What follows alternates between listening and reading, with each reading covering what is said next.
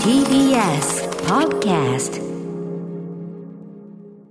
時刻は6時30分になりました。4月15日金曜日です。TBS ラジオキーステーションにお送りしているアフターシックスジャンクションパーソナリティは所属事務所の会議室からリモート出演しております。ライムスター歌丸です。そしてはい金曜パートナーは TBS ラジオ第6スタジオからお送りしています。TBS アナウンサーの山本貴明です。ここからは週刊映画辞表ムービーウォッチメンです。今夜歌丸さんが扱うのは空を舞台にクロエ・グレース・モレッツが孤独な戦いを繰り広げるシャドウ・イン・クラウドです。では宇多丸さんお願いします、はいよろしくお願いします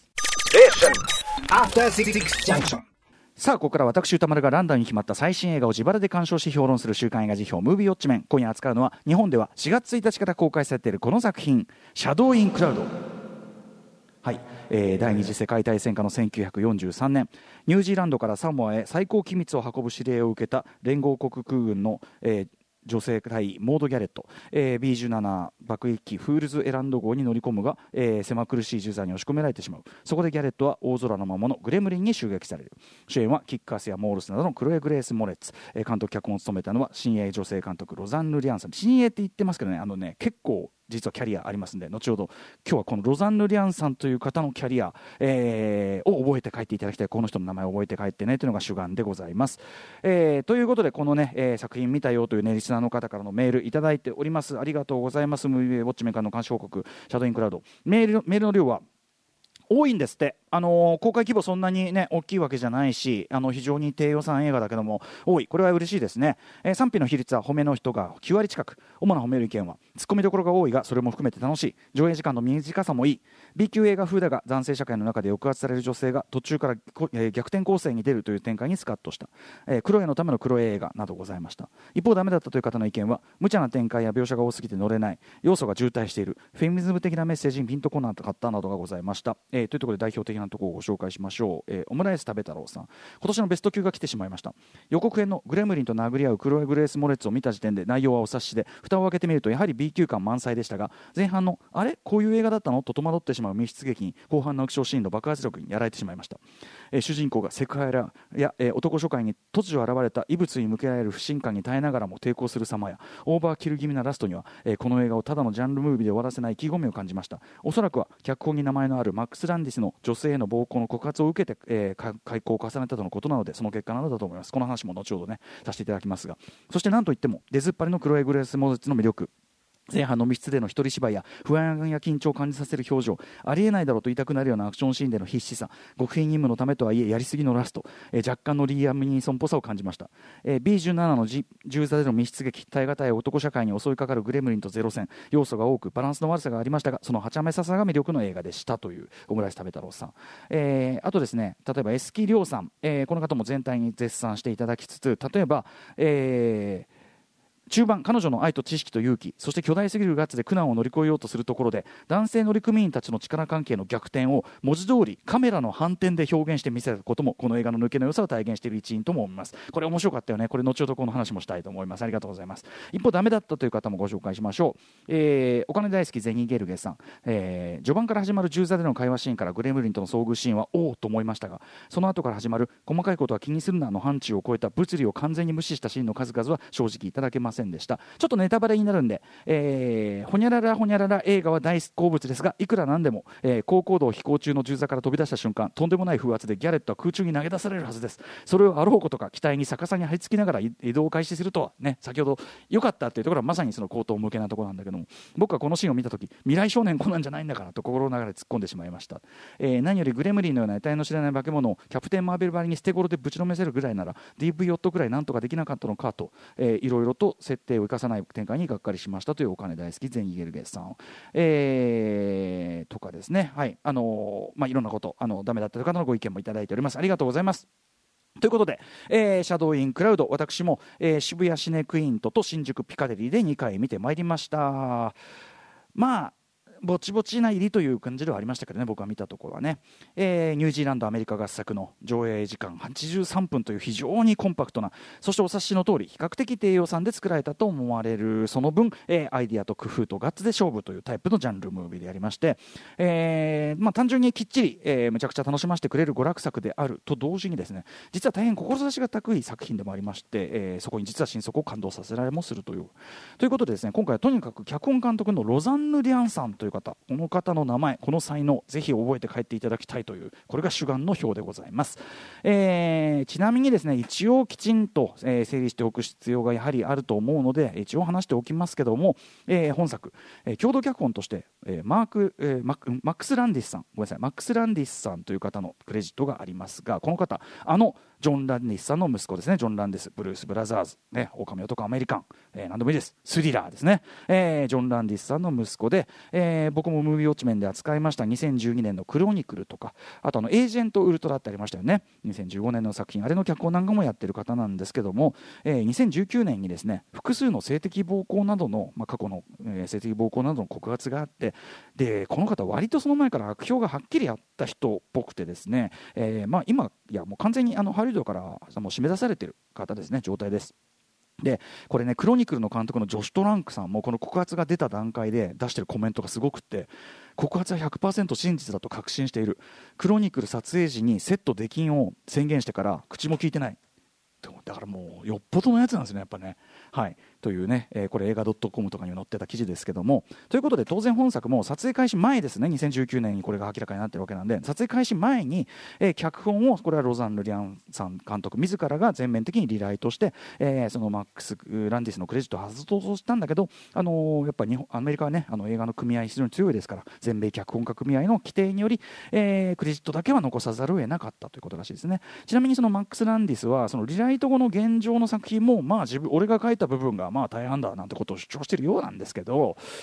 えー実際に出来上がったこの「シャドウ・イン・クラウド」という映画、まあ、まずこの単体を単体で見ても、えーロザン・ルリアンさんのこれまでのフィルモグラフィー、えー過去作とかを見てその延長線上で考えてみても明らかに完全にロザン・ルリアンの映画になっていると言えるんですよね。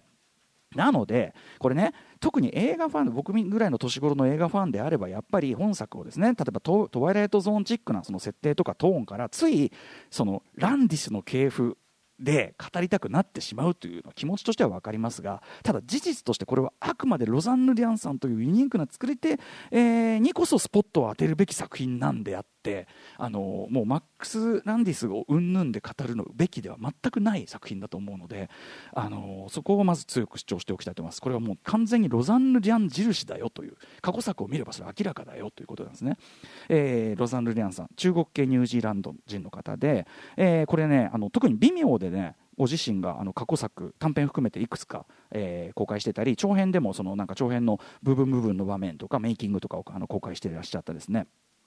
まずあの2005年、えー、と自分自身のそのニュージーランドの、ね、白人男性との結婚を、えーからをめぐってこう浮かび上がる、まあ、あのご両親は香港からの移民であって、まあ、あくまでその中国のいろいろ伝統文化というのを引き継いでいる一方でご自身はあくまでニュージーランドで育ったという自分自身、えーとのその文化的感覚的ギャップなどなどをですね題材にしたドキュメンタリー。要するに自分自身の結婚を題材にしたドキュメンタリー「えーバナナ・イン・ア・ナッツ・シェル」というですね作品。2005年のこの作品でまず注目を浴びてと。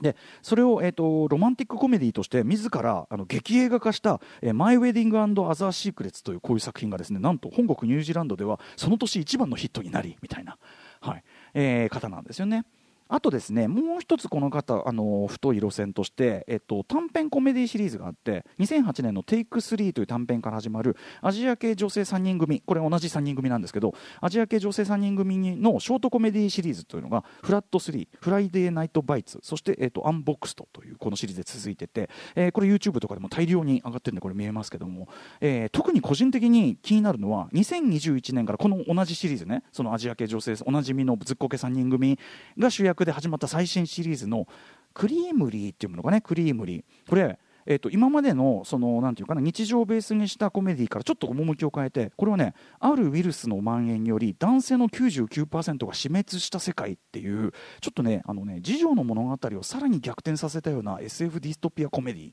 みたいな感じで、えー、と微妙でこれ予告が見れたんだけどこれ面白そうなのめちゃくちゃ。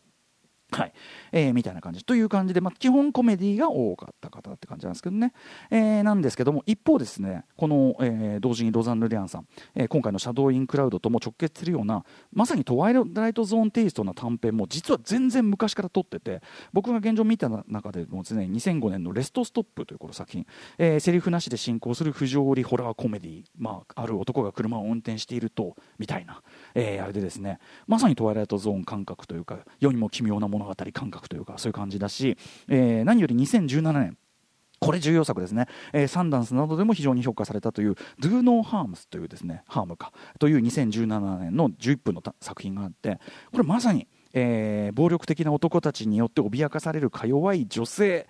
という構図が痛快に逆転する、えー、実は本格アクションで。でそこにですね、えー、マフィア、えー、ブリッジマン・クーパーさんという方。これ今回のね、えーと、シャドウインクラウドも音楽やってます。方によるももろにジョン・カーペンター風の、えー、シンセが鳴り響くその音楽含めですね。完全に今回のそのシャドウインクラウドと直接連なる作品なんでこれも微妙であの完全に見れますんで「えー、Do No Harm」という作品。これ絶対見ていただきたいと思いますけども。はい、ということでですねこのロザン・ルリアンさん。要は、えっと、コメディのみならずですねホラーだったりアクションだったりの要するに既存のジャンル映画的な枠組みを、まあ、フェミニズム視点だったり、えー、あるいはアマアジア人女性という、まあ、視点だったりで知的に構築し直してみせる読み直してみせるということができると作り手で、えー、非常に知的な方ですね本当にね。なので、えーと、今回のアメリカその本格進出作である、えー、シャドウインクラウドもですねまさにその意味でロザンドリアンらしい本当にドンピシャな題材だし作品だという言い方ができると思うんですよね。例えばですねあの本作の最も分かりやすい特徴として、えーまあ、先ほどもメールにも皆さん書かれている通りです、えー、第2幕いっぱい、えー、クライマックスに突入するまで、えー、舞台が1箇所に固定されていると、えー、要はそれは B17 爆撃機の下部にある銃座ですね、まあ、あれですよ。あのミレニアム・ファルコンであの上下に乗って100砲ってやってるじゃないですか。ああいう感じよ。あいつら100砲なんてやってますけど、あの銃座地獄なんだよね、実はね。はい。えー、あの下部にあるあの丸いね、こうドームがついた銃座に閉じ込められた、えー、黒いグレース・モレッツ演じる、えー、婦人補助空軍、ね、WAAF という組織ですね。婦人補助空軍の下級士官であるモード・ギャレット。えー、彼女の視点だけでお話の3分の2が進んでいくというのがあるわけですね。で、これはもちろんね多くの方せあの指摘されてますけども、えー、B17 の株重座に閉じ込められる話といえばですね、えー、世にも不思議なアメージングストーリーというねスピルバーグ制作のテレビシリーズでスピルバーグ自ら監督した回で最後のミッションという1985年ケビン・コスナー出てますけどこれをまあ直接的に連想させられますし、えー、あと飛行中にたった一人グレムリンを目撃するけど誰にも信じてもらえないというのはこれはもう言わずもがな、えー、トワイライトゾーン最有名エピソード、えー、2万フィートの戦慄これオリジナル監督したのリチャード・ドナーですからね、えー、でもありますしあとまあその閉鎖空間をまあ一人芝居であの全編が進行するという作りも、まあ、監督自身がですね認めるように、まあ、先行の試みとして2010年の「リミット」という作品とかあるいは棺桶の中でねずっと進むとか「えー、オン・ザ・ハイウェイその夜86分」という2010年これトム・ハーディ主演のやつで、はい、あの映画ライター村山明さんもあの大好きだと言ってこれ大好きな作品の影響があるという意味でもこの作品嬉しいなとことね村山さん言ってましたけどあるしあと、まあ、近年でもあのギルティは完全にそうですね2018年のギルティとか、まあ、そういう先行する試みいくつもあったりしますけどただですねそれ以前にですねこの設定というかこの銃座に閉じ込められた、えー、人というのはですね元ネタというか元イメージというのが実はあってですねこれは、えっと、フィルミントっていうものかなフィルミントというその映画サイトでのアレクソンダロア・ヘラー・ニコラスさんという、まあ、非常にそのフェミニズム的な映画批評をされている方ですね、えー、オーストラリアの方かなによる見事な監督インタビュー記事があってこれすごくよかった、まあ、英語記事なんですけどでこれで指摘されてて僕も不勉強ながら初めて知ったことなんですけどこれねえっ、とね「ザ・デス・オブ・ザ・ボール・タレット・ガナー」っていうですね、まあ、休憩銃座射撃手の死要するにあのさっきから言ってる爆撃手のところについている丸っこいあのドームに囲まれた銃座の射撃手の死っていうですね「ザ・デス・オブ・ザ・ボール・タレット・ガンナー」っていう、えー、1945年に発表されたランダル・ジャレルさんという方による有名な五行詩っていうのがあるんですって。で要はこれどういう内容かというとかつてお母さんに産み落とされた僕が、えーそのまさにね B17 とかの丸い銃座の中その皮肉にも子宮を連想させるその、えーまん丸な中で死に、えーその僕の死体の残骸が今ホースで上がられたんだっていうまあなんていうのかな戦争というものの非人間性というのを非常に強烈に印象づけるお母さんっていうのとその死体がこびりついた銃座っていうのを対比させる強烈な語行詞があって。で、えーこのインタビュアーの方があの詩を強く連想しましたというふうにこう振るのに対してロザンヌ・リアンさんもまさにその詩が全ての思考の出発点だというふうに答えてたりすると。でということでその有名な詩のイメージがベースにあったということを考えてみるとですねその前半ですね主人公のモードが B17 の乗組員当然のように全員男たちにですねひたすら性差別的な扱いを受け続ける、えーまあ、絶え間ないセクハラの一方ですね常にその発言は軽視されというような。でまさにそれゆえに危機全体が結果として危機的状況に陥っていくというこの展開も。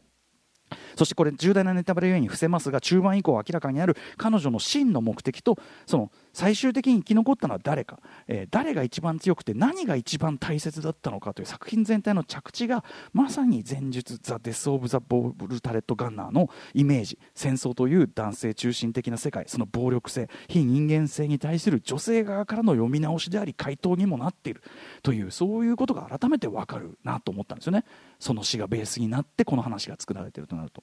それによって例えば戦争映画の定番描写これさっきも言いました。荒くれ者たちのですね乱暴なジョークの飛ばし合いこそが男たちのその絆の証明なのだ的な、まあ、美学、えーですよね。これまあよく映画にも描かれますけども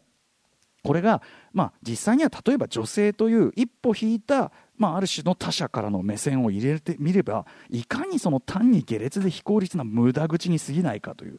要するにある意味映画史的な読み直しにもこれは一つなってたりするわけですね。本当に無駄口じゃないかみたいなね。と同時にそうしたそのフェミニズム的な視点がですね要は主人公が抑圧からその押さえつけられた状態からついに解き放たれて行動する瞬間のカタルシスを効果的に倍増させる物語的な機能も果たしている。メッセージ的にいいことを言っているっていうことが物語的にも快感を増しているっていうかね。えーそこが本当にこの本作のすごく素晴らしいところでエンターテインメントとしても質も高いしメッセージも高くてあ性も高くてそれが一致しているみたいな。例えば彼女がついにその男性中心、えー制度のようなですね男性中心的な制度の許可はもういらないとお前らの許可はもう取らんと決断して文字通りこうぶっ放すというあの瞬間の爽快さであるとかあるいはもちろんクライマックスついにその銃座、ね、の外へ出て出るしかないというその決死の決断をし,、えーして、えーでまあ、そこからの、まあ、まさに嘘だろうな展開の鶴瓶打ちなんですけどもそこもですねやっぱその過程で、あのアホアホ丸出しのそのセクシストやレイシストがどうなっていくかも含めてとにかくそのずっとよくそのなんていうの構造としての性差別とか構造としての抑圧っていうのがあってそれをアクションで打ち破っていくからまあテーマ的なものをアクションで打ち破っていくので、まあ、痛快ということですね。まあ、なぜならそれはその不当な差別抑圧暴力からの解放という全くもって正当な怒りでありアクションであるからということですよねだから映画ってこうあるべきっていうかその最終的に何かを解決するのがやっぱりアクションであるということ。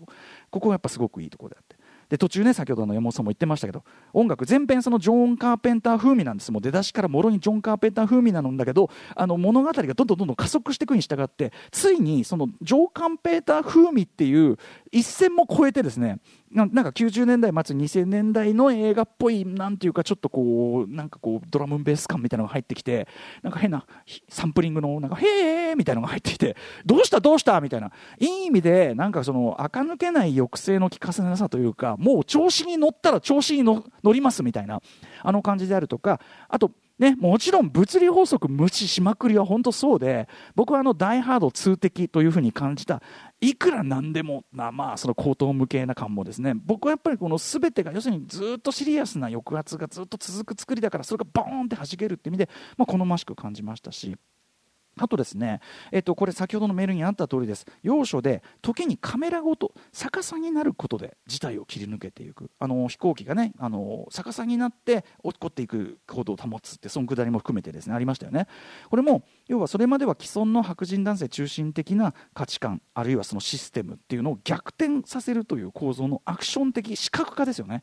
はい、だからあそこでまあままさに、ま、そのコナン的な展開が始まったってむちゃくちゃやってることむちゃくちゃなんだけどそのやっぱ逆転全てが逆転するっていう、えーそれの視覚化であるという意味でやっぱりこうテーマと一致してものすごい楽しいし快感があるしなんていうかなやってやれって感じがするというね感じだと思います。えーあと、まあ、グレムリンの造形とか CG もバッチリでしたよね。あのきっちり生き物としていやらしい感じが出てるし、えー終盤の対決ね完全に劣勢に至ってからのなんかこう哀れみを誘う目つきであったりとかもちろんアクションとしても見事でしたね。先ほど言った、えーそのグレムリン側からの左フックを、えーグレグレグレース・モレッツがこう肘でこう受けてガードしてそこからの腕をこうグッと回転させていくなんてあのアクションもとみ爽快でしたし見事でございましたということでございます。要はですねあのそういう CG とかそういうのも含めてコストの割り振り方とかかけ方が的確なんですよね。全体としてはその低予算なんだけどそのグレムリンの造形とかあの最後の格闘シーンの CG とかには多分ウェタとかが入ってめちゃくちゃちゃんとやってると。ということでなので見た目安っぽいなって感じる作りのとこはないんですよ。その前半舞台が限定されてることで低予算だろうなっていうのは想像できるけど何かが足りてない絵っていうのはないんですよね。だからすごくそれって監督として有能ってことじゃないですか。そのかけられたコストをすごく的確に排出する能力もあるということだから。ということで、えー監督脚本を手掛けたロザンヌ・リャンさんの手腕、えー才能。これは明らかかと思いますね本当にね。あの限られた条件下でエンターテインメントとしても成立する上に結構高度なそのなんていうかなフェミニズム的な映画史も含めた読み直し社会的な含めた読み直しっていうのもメッセージに入れてでもそれでいてちゃんとバカっぽさもあってっていうような感じで見事だと思いましたなので、あのーこれ超大作にまたねああいう感じで大抜擢みたいなない話じゃないですよね。はい、だし一連の人よりよっぽどそういうの向いてる気もするんですよね。そういうジャンル映画的なセンスがあるわけだから。ということでロザンゼランさん今後も活躍が本当に期待されるんで名前を覚えておいてくださいねということでもあるし、えー映画全体としてもですね。もうそもそもこのね、あのーなんか見た目は55点満点なわけよ。もうあのーまあ大体こんぐらいだろうな。でこんぐらいだろうなっていうのよりちょっとだけ面白ければ全然いいよぐらいの55点満点みたいな見た目なのにいや志も含めると75点いやさ85点ぐらい取れてんじゃないっていうこれなかなか55点85点取れないんでねなのであの相当僕は大満足だと思いますこれは。はい、条件に対しては。ということで改めてこの、ね、シャドウインクラウドというのを振り返った時に覚えておくべきはもちろんね、えークロエ・グレース・モレッツのも圧倒的なもちろんスターそういった演技力、えー成熟した演技力というのももちろんですしロザンヌ・リャンさんというこの圧倒的な作り手の才能、えーというあたりかと思います、えーめちゃくちゃ面白かったです、えーこれぞ映画館で見ていただきたい映画でございます。ぜひぜひ劇場でウォッチしてください。では来週の課題映画を決めるムービーガチャタイムはい、ということで、えー来週の候補作品9作品を発表します。まあ、最初の候補はこちら、メンター店コナン、えーハロウィンの花嫁、えー続いてはこちら、ファンタスティック・ビーストとダンブルドアの秘密、3つ目はこちら、ヒットマンズ・ワイブス・ボディーガード、4つ目、モービウス、5つ目、アネット、6つ目、チタン、7つ目、ベルファスト、8つ目、ナイトメアあり、そして最後の候補はリスナー推薦枠です。えー、とラジオネーム山島さん、えーリスナー推薦枠に上條秀夫監督の作品で、えー現在公開中の女子高生に殺された絵をぜひ入れてください。他にも推薦メール多数ありました、えーこの山島さん曰く、えー危ういタイトルから想像できない緻密なプロット鮮やかに回収されていくサスペンスフルな展開に目が釘付けになりました、えー上條監督の脚本も秀逸ですということで。はいということで行ってみましょう。 Let's ガチャタイムえっ、と、あのウクライナ支援で1万円はもうあの強制的にやりますんであのリスナーが当たった時はもう関係なく1万ただ寄付します。はい。はい。なん何が来るかなはい、えっ、と、6番なの、チタン。はい、あ、チタン、はい、はい、もうチタンごめんなさいね。はい、もう一回、もう一回、はい、ウクライナ支援、ウクライプーチンのせい、プーチンのせい。はいプーチンのせい8。番、ナイトメアアリー。あ、ようやく当たった。ナイトメアアリー。行ってみよう。お願いしますはいはい。まだね、ちょっと上映館まだありますからね。はい。えーということで、もうね、あの、ビレルモデルトロ最新作見たという方からの感想をお待ちしてます。また評論してほしい映画も募集中です。リスナーと枠に採用された方には現金2000円をプレゼントいたします。宛先はどちらも歌丸アットマーク TBS.CO.JP までお送りくださいませ。えーあと番組公式サイトには過去の評論の全文書き起こしもアップされておりますので、そちらもご参照ください。えーナイトメアリーね、あのー原作の最初の映画化の DVD とか、あと、あのメイキング本とかね揃えて待ってたんでよかったです。そう。準備。無駄にならなくて。あ何より結構いろんなものが無駄になっております。ムービーウォッチメンでした。Six Junction.